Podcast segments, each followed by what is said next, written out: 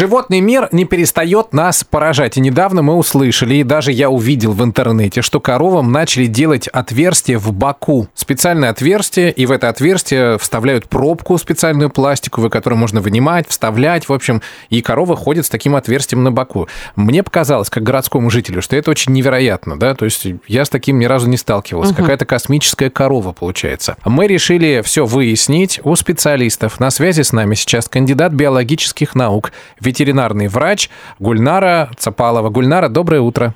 Доброе утро. Доброе утро. Расскажите нам, Доброе. зачем эти коровы ходят с дырками? Это, конечно, СМИ так распространили, да, что вот чуть ли не все коровы, да, ходят вот с такими дырками в боку.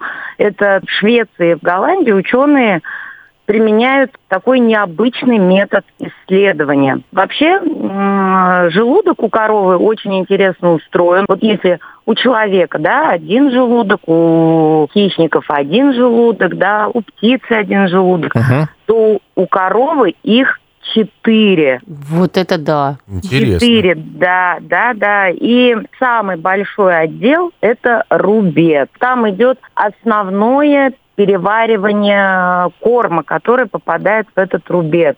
У коров э, вот этот корм расщепляют микроорганизмы. И эти микроорганизмы Или... что-то выделяют, да? Да, да, да. Они выделяют э, летучие жирные кислоты, да, которые там, они э, в виде газов образуются. Ага, то есть, у, то есть у коровки газообразование, да?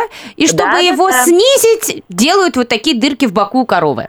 Совершенно верно, да. Если корм некачественный или э, слишком много белка в этом корме, да, углеводистый, коровы, когда наедятся бобовых зеленых, да, свежих зелен, угу. зеленых бобовых, у них вот такой идет обильное газообразование образования, рубец перестает э, работать. Угу. Получается, что коровы не умеют пукать? Да. Коровы не умеют пукать. Боже мой, открыть. Ну, пока там э, дойдет, и этот, этот процесс бывает, и она может погибнуть от ага. этого. Получается, что это пока экспериментальная история. Не всем коровам делают такие а, отверстия. И в нашей стране пока такого нет, да?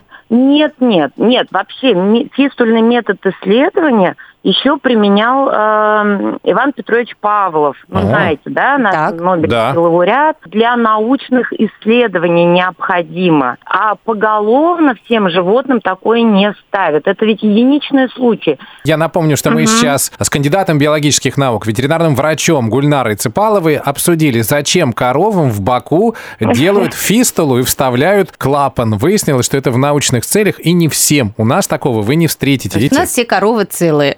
Да. Спасибо вам большое. Да, спасибо вам. До свидания.